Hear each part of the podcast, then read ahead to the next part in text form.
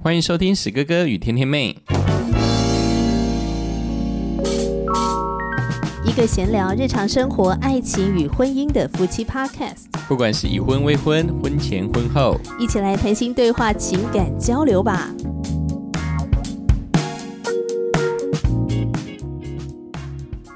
Hello，我是天天妹，我是史哥哥。老公，我最近一直在上那个家庭教育的课程。讲到什么家庭资源管理呀，家人彼此之间呢要怎么样谈心说爱呀，要怎么沟通，然后遇到冲突的时候，呃，当自己的情绪不好。那我要怎么先照顾自己的心？就有一些非常具体的这个技巧，我觉得很棒。然后今天上课的时候呢，有一个蛮有趣的插曲，就老师先播了一段影片给我们看。有小孩跟爸爸说：“爸爸，你可不可以借我三千块？我想要去看一场演唱会。”爸爸听了呢，就说：“三千块那么贵，不要去，浪费钱。”小孩就很不爽，他觉得说：“哎，那个是什么三 D 特效的演唱会啊？巴拉巴拉巴。”那总而言之呢，就因为这个演唱会要三千块的事件，就引发亲子的冲突。好，我要讲的重点来了。看完了那个短短的影片之后，老师就说：“好，现在我们就分组，大家来演练，一个人当爸爸，一个人当女儿。那你们互相去演练一下，去对话。”当冲突发生了，你们要怎么去沟通呢？要怎么去解决冲突呢？就讲师就请我当女儿，然后另外一个 A 同学当爸爸。这个讲师他就先当妈妈，好，所以他就想说要当我跟那个爸爸之间的那个桥梁嘛，想说要来帮我们这个润滑一下哈，就跟我讲说女儿啊，呃，你愿不愿意跟爸爸道歉呢？这样我就说。我干嘛跟他道歉？我完全不想道歉，又不是我的错。我今天只是问他能不能借我三千块，他不借我就算了，他不借我 OK 啊。但是他骂我浪费钱。这个讲师当这个妈妈嘛，他说：“哎呀，那个爸爸不是故意的啊，你要不要跟他可以说一些比较温暖的话呀？”我说：“我现在完全不想跟他说任何一句话，我现在心里非常的不爽。”我们只是在演练哦，可是我为什么故意要这样子演？原因是因为我自己也体会到，在现实生活当中，有很多的家庭彼此因为价值观的差异产生冲突的时候，每当要认错时，好像总是要那个孩子先低头。我不知道老公你有没有这种感受？好像那个要先第一个认错的人，都是可能家里面的这个身份地位比较弱小的那个，他好像要先示弱。这应该是我们在传统环境教育下普遍会遇到的状况。那史哥哥从小事实上也都是在跟家人道歉的，尤其是跟父母亲的道歉，应该是。多到也不知道该讲哪一个例子了。你那个道歉是真的，因为你实在太白目，因为自己很平，然后真的犯了一些很白目的错误而道歉，还是其实有时候你知道真的错不在你，可是你还得去道歉。嗯，当然在小时候的顽皮所造成的一些错误都是自己的责任嘛，就这是一定要道歉。但是，当慢慢的自己长大之后，也有很多次也是，我觉得是自己的提出的意见，应该也没有什么问题了。但是，呃，好像被父亲呢回嘴的很厉害，那最后呢，呃，就是变成僵局啊。那僵局之后怎么办？有时候呢，就是去道歉；那有时候就是不欢而散了。嗯，我为什么一定要先服软？我就跟你硬到底。对啊，我也不觉得我有什么错啊。那。当然，我觉得我我我今天我今天在参加那个课程，在演练的过程中，我觉得讲师非常有智慧哦。当他发现说，诶，我是这样演的时候，不想先跟爸爸低头的时候，他就很温柔的转而去找那个饰演爸爸的那个同学说：“那爸爸，你愿不愿意先当那个有智慧的、成熟的人呢？先跟女儿，先跟他示个好，这样子。”就是他就没有要求我，或是讲一些那种传统常常会出现的话，就是说，哎，你是做小孩的啊，那是爸爸，啊那你爸就是这样，你先跟他低头。然后就会让我想到那个你是做老大的啊，你就要先让小的啊，就会踩到我的这种地雷。当然我不是家里的老大啦，我是家里的老二。可是因为我还有一个弟弟，小我八岁，所以每次我弟干了什么白目事，我那个火到一个不行的时候，我妈就说他不懂啦，你让他，然后我就会气个半死这样。我想这大概是每一个就是在台湾的家庭当中有兄弟姊妹，尤其是你是当老大。哦，甚至老二所会经历的事。那现在史哥哥所服务的补习班的小朋友，不管是国中生、国小生，大概听他们的很多的抱怨，也都是在父母管教当中常常会偏心啊。我想这些事呢，真是多如过江之鲫呀。嗯，今天在节目当中要聊的这个话题呢，叫做父母呢不肯承认的错。那当然就是指我跟石哥哥我们俩的一些生活经验，所以定出来的这个题目。那为了要讲这个题目呢，我们要吃一个甜点，我称之为诚实豆沙锅饼。老公是你最爱的红豆，嗯，也可以叫做诚实豆沙包啊。就吃下去之后呢，你就要大胆的、诚实的讲出来。对，就如同刚才史哥哥也承认自己很多时候的道歉是真的，自己是很顽皮的。有时候是真的想一想，以前小时候很多行为真的是真是该打，呃，也该去教训。但是呢，吃这个诚实豆沙锅饼，让我们勇于真实，不只是说承认自己犯的错。我觉得。也要点出究竟父母他们曾经犯过什么错，但是他们死不认错。我觉得这应该是很多人都有的共同经历。真的是，如果想起来，很多人应该是还是咬牙切齿吧。嗯，那当然对史哥哥来说呢，也不是说咬牙切齿啦，只是觉得说好像比较属于比较类似的，应该说也不想提起，但是每次想起又觉得蛮痛苦的事。那你要不要讲一下？你已经吃了诚实豆沙锅饼了，来快！正好呢，现在呢，要让我先统整一下思绪。有有些事情真的就尘封了很久，但是突然可能是呃，可能在聊天当中可能会想起，也不一定。等一下，天天妹在聊起她自己的经历之后，我就会想起，好像我有类似这样的经历。所以不是不敢讲，就是它尘封在我的心底，尘封太久，可能就还没有醒来吧。在怎么诚实，吃什么诚实多沙包饼，也至少要想起来才能才能诚实说吧。好，那我先说，好，诚实豆沙锅饼真的蛮好吃的。哎，这个这应该是我吃过目前最好吃的豆沙锅饼了。那我爸妈是犯什么样的错误呢？我觉得可能也是蛮多人的共通经历，就是说话不算话。比方说，以前呢，我就记得我妈妈曾经就跟我讲说啊，你把这个事情做好之后呢，妈妈呢就带你去哪里，然后我就兴冲冲的赶快把那个事情办好，但是我就发现我妈在那边装忙。她就假装没有这件事情，然后就说她很忙啊，她现在要干嘛呀？家里事情一堆，你看你那边那么乱，玩具都没有收好。开始你知道，就是要转移我的注意力，然后把我的注意力呢引到其他的地方，指责我没有做好的地方。那我就觉得很生气，我就觉得一码归一码好吗？然后我就跟他讲说：“哎，你这样子说话不算话，你明明就答应我，那他就不承认这个事情。”我觉得在那个当下的受伤的感觉是说，你可以跟我承认说，你因为太忙了，所以你真的没有空带我去。哦，妈妈很抱歉，你就这样讲就好啦，我的情绪就过去啦，我也不会觉得受伤，也不会觉得被指责很难堪。但是为什么好像？连这么简单的哦，对不起，妈妈现在真的太忙了，没有办法带你去，没有没有做到对你的承诺，很抱歉。这么简单的话讲不出来，然后还要用其他的转移注意力的方式，然后用指责你的方式来逃避他要面对的问题，这是会让我觉得很生气的地方。我反而觉得自己蛮幸运的，因为我的母亲事实上是比较属于说话很算话的。那反而呢，常常糊弄我们的大概是父亲吧。因为以前呢，我们家里面的小朋友都很喜欢出去玩。那可能因为这样，所以父亲常常会给我们一些鼓鼓励，就是说，诶，如果我们考试考得很很不错呢，我们就出去哪里玩。哦，但是当时在史哥哥小时候。因为父亲真的是比较忙，有时候呢六日呢也是要上班。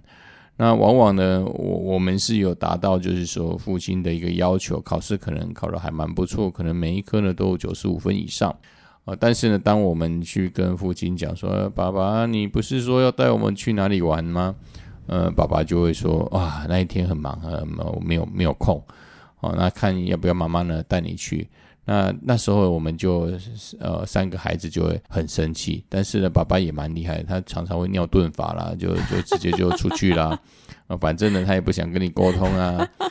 之后我们三个孩子呢，就说实在，就赶快去撸我妈妈这样子。那我妈妈呢，就会骑着摩托车，虽然她没有办法带我们去很远的地方，但是她就是在台南附近的一些旅游点，让我们去跑跑跳跳。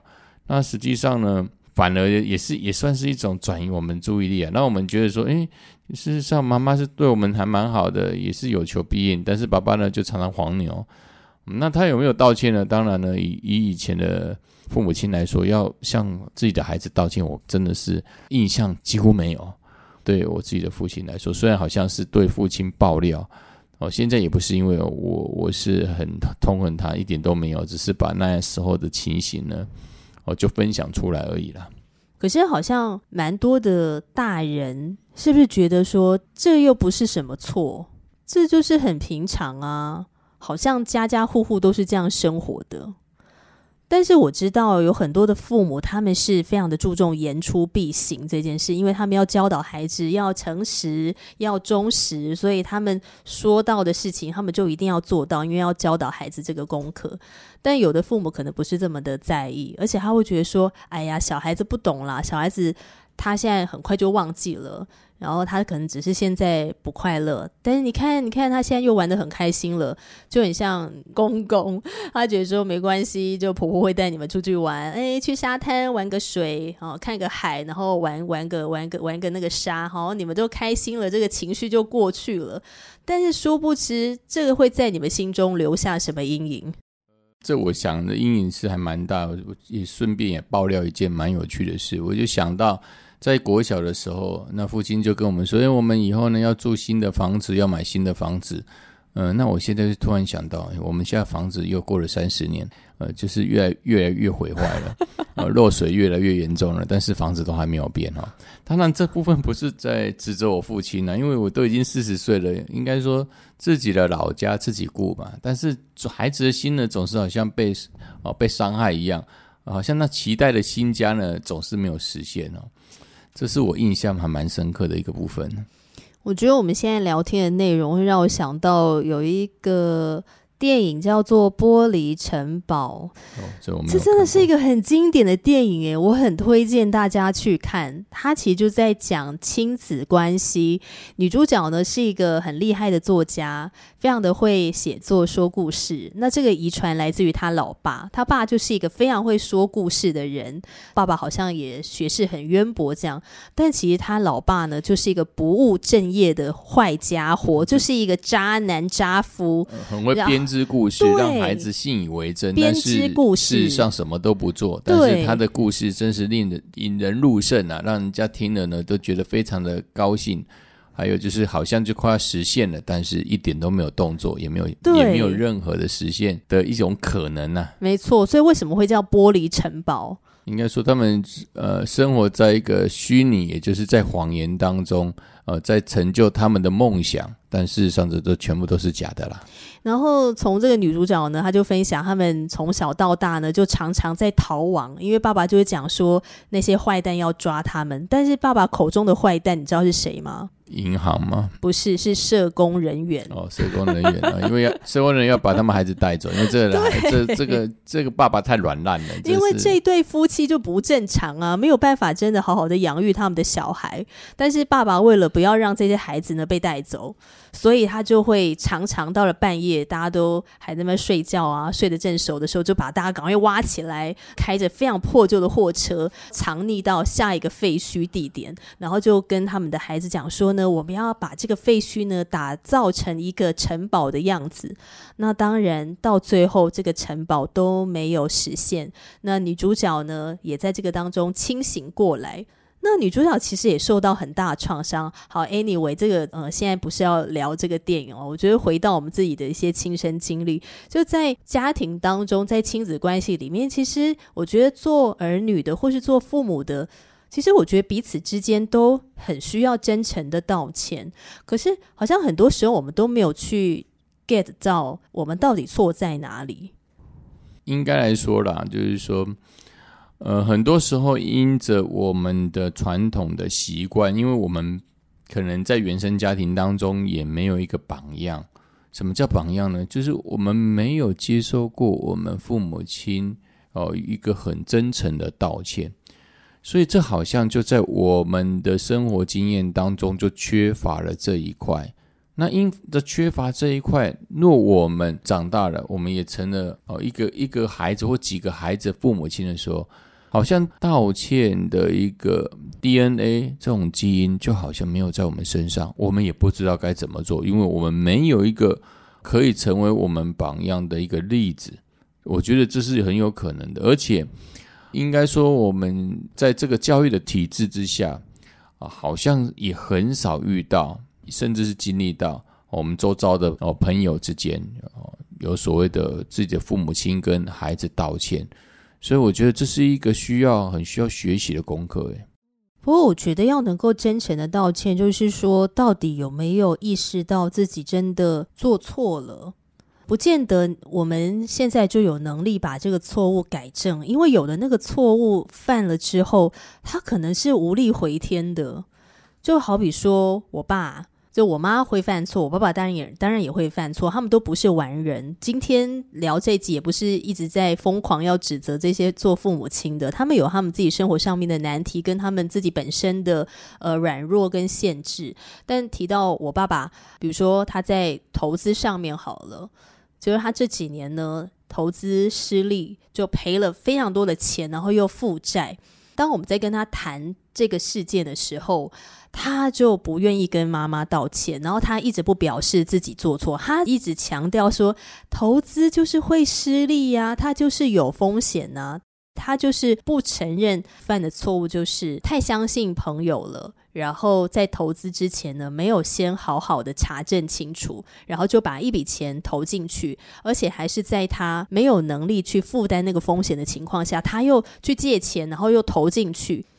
是不是当承认错误的那一刻，会让人觉得非常的没有面子？好像我这个人呢，就是被打一个大叉。所以为了不要去面对这个，所以我不想要承认我的错。那当然我就不用道歉。嗯，我是真的很觉得哈，在这个文化当中。是，好像是把认为就是道歉，好像是一个很羞耻的一个嗯举动一样，好像你道歉就好像你就是没有任何地位了，你好像什么都失去了。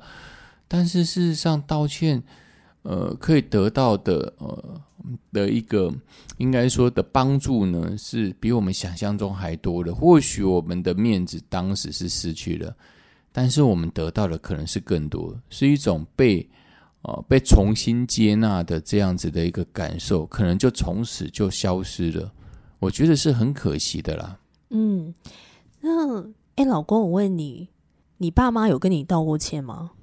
应该说，母亲是在我的成长历程当中，哦，突然我就想起来，就是我在很小的时候，在国小二年级的时候，我记得我母亲跟我们讲过。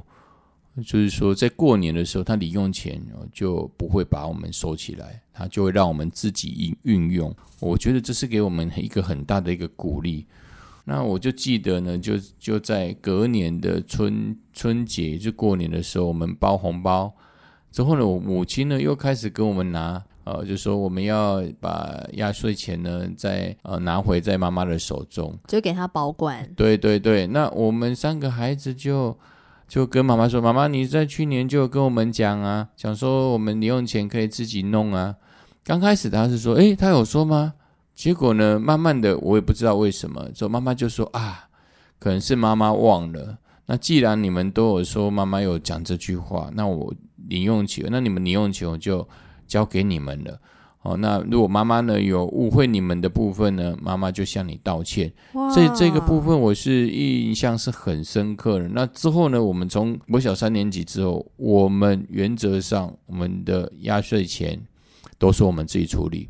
当然，如果我们觉得有需要妈妈的一个帮助，就是说请她为我们保管压岁钱的话，我们当然就是另外我们自己会跟他提出这样的请求。那这部分是史哥哥印象最深刻的一个部分，我觉得是呃非常不一样的感受。那种不一样的感受就是，诶，原来妈妈是会向我们道歉，而且妈妈就诚如她自己所说的话，她做到她自己承诺给我们的，这是我们这三个孩子对她的一个由衷的信任。我们会之后会相信妈妈所说的话。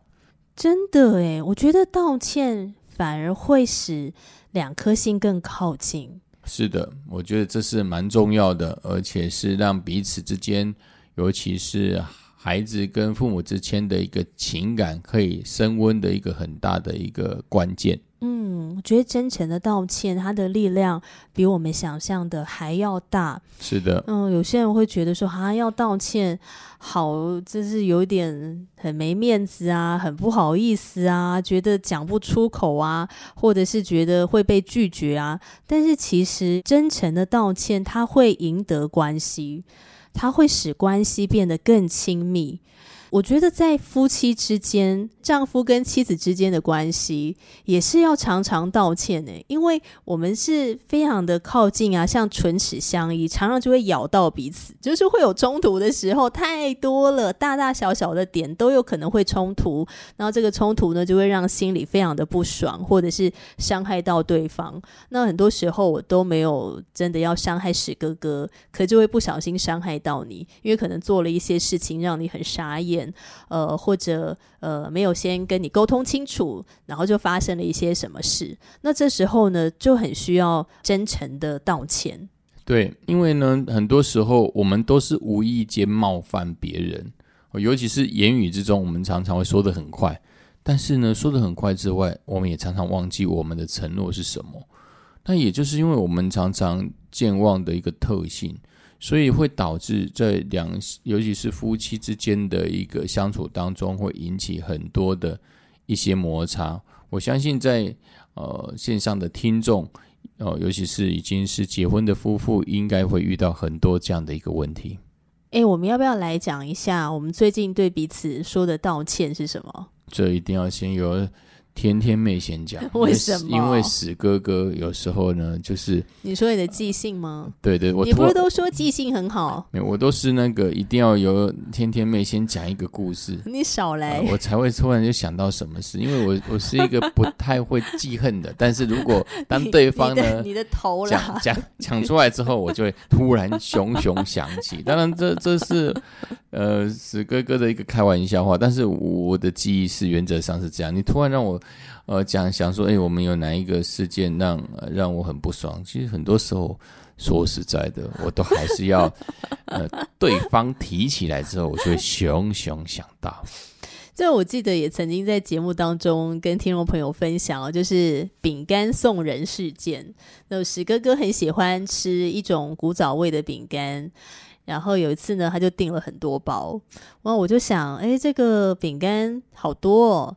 那他一个人也吃不完呐，因为我也不吃，那我就想说啊，我拿去送给别人好了。然后还有呢，公公送的咖啡是很好的咖啡，那刚好我的姐姐呢也是很喜欢喝咖啡的，我就想啊，咖啡那么多包嘛，那种绿挂式的，那我就送个几包给姐姐这样子。但是在送的过程中啊，应该说在送之前，我没有先跟你讨论过，那我就自己做了这个决定。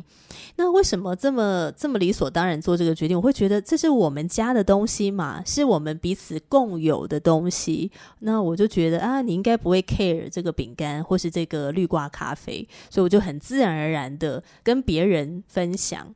等到做了这些事情之后呢，呃，有一天跟你聊到的时候呢，你就突然跟我讲说。都没有先跟你讲，就拿去送人这样子。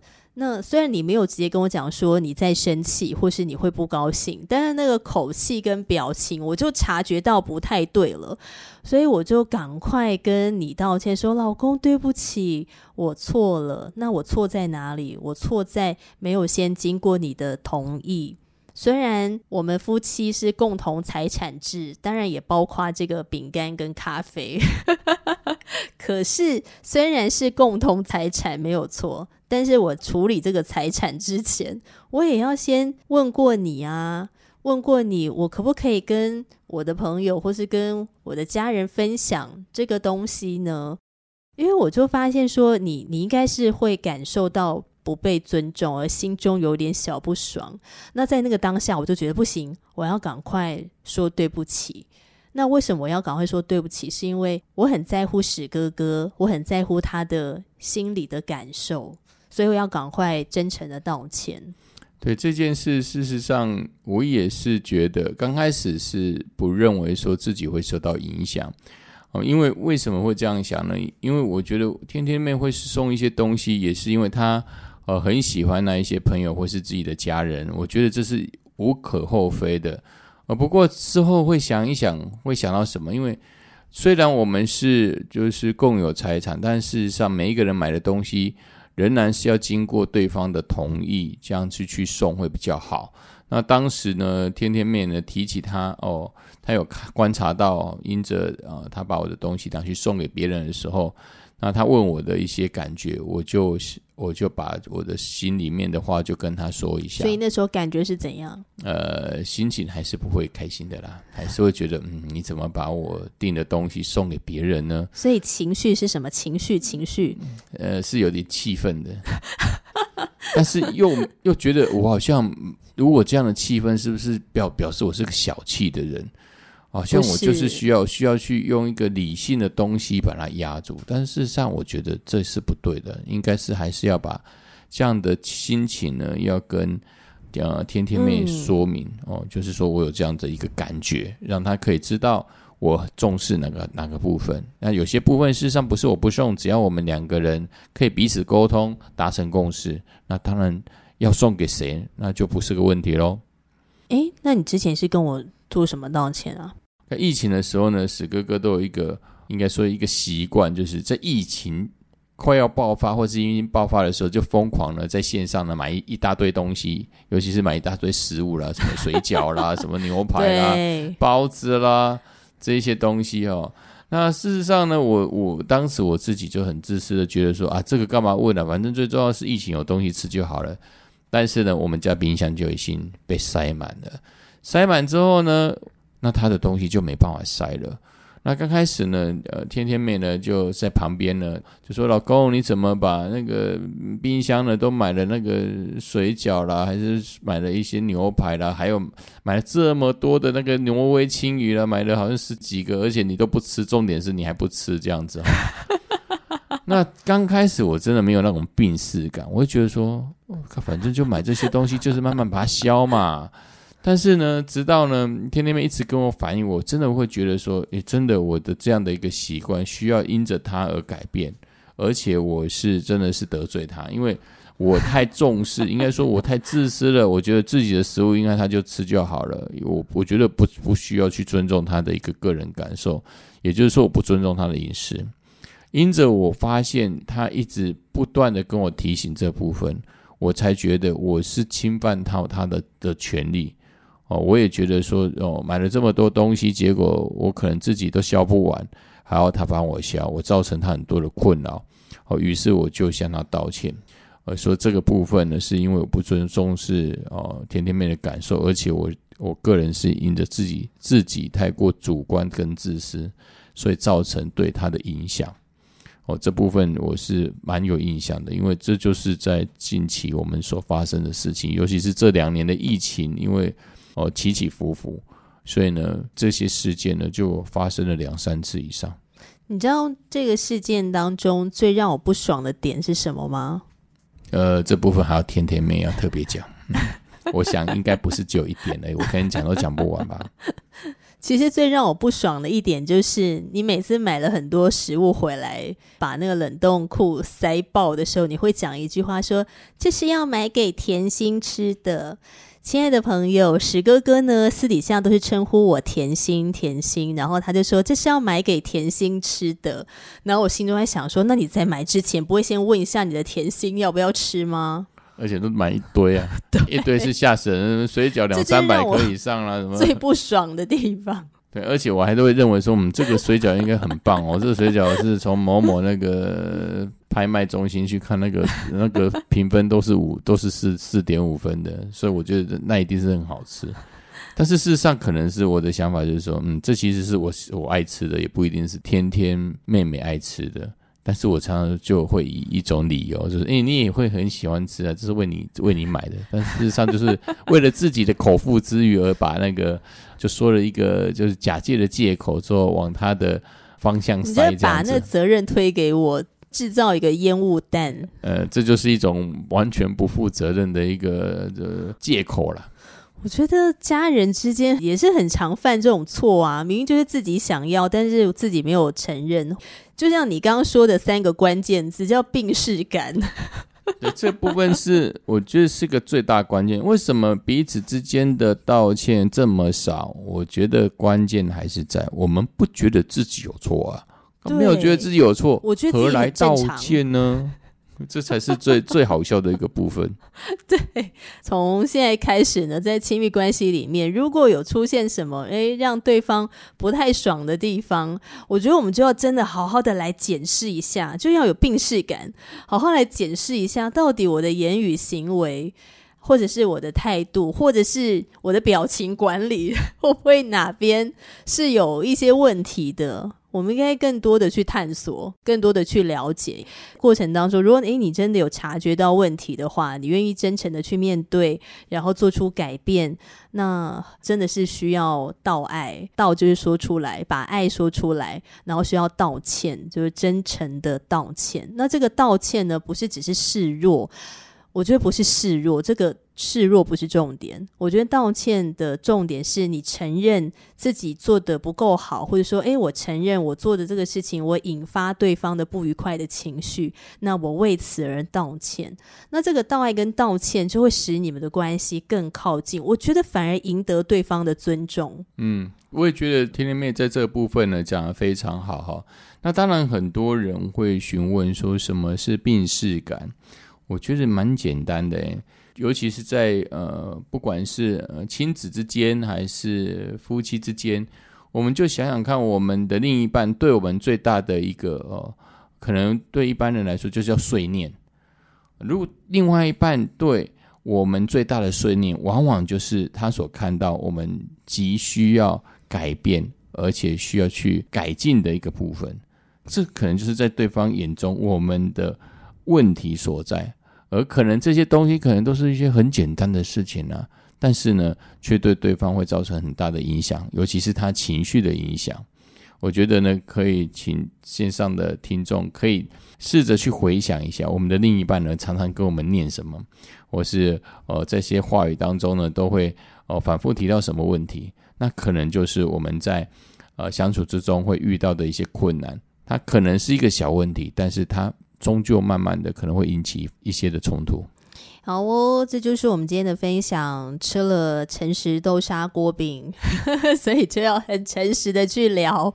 父母他们曾经犯过了什么错，然后他们死不承认这个错误，然后对我们其实多多少少造成了一些影响。但是我觉得很感谢上帝的事情是，当我们成长了之后，那我们学习道爱跟道歉这件事，那也收获了好的婚姻关系。哎，老公，如果请你给我们婚姻打分数的话，你会打几分？我实在是不敢，不太敢这样子在线上 说。好像有点是送命题。对，这样如果 是我看他面前回答，如果不是很高的话，如果太高，我 又觉得自自我膨胀，好像太骄傲；太低，又好像觉得。我们等下去房间聊一下。当然了，如果是说这样分数好，我们还是一个保险分数好了，我们还有进步空间，八十分好了。哦，让我们彼此之间在这样经营的感情之中。当然呢，我们不是优秀的，但是彼此目前相处是愉快的。那我们相信，我们还有更多的进步的空间。我的分数的话是一个浮动的状态，在七十跟九十分之间会跑来跑去。跟史哥哥如果沟通不顺的时候呢，我就会掉到七十。但是诶，在这个沟通不顺的里面，我们又能够彼此了解、彼此认识，然后又能够道爱跟道歉，然后和睦的时候呢，诶，这个分数又立刻又飙到九十。所以我想，该很多人呃心里面的那个婚姻幸福指数，可能也是在这个浮动的状态哈。那我觉得最重要的事情就是说，诶，我们透过这些。呃，说谢谢啊，说对不起啊，很真诚的向对方来诉说的时候，诶，其实你就已经在增加你们的家庭婚姻的幸福指数了。那如果你听完今天的节目之后，有任何想要回应我们的，欢迎你在 Spotify、File Story、Apple Podcast 留言给我们，我们真的很期待能够收到你的任何回应。我们之后呢也会做一集 Q&A，所以如果你有任何问题的话，也可以留言给我们。我是天天妹，我是史哥哥，我们下期节目再见了，拜拜，拜拜。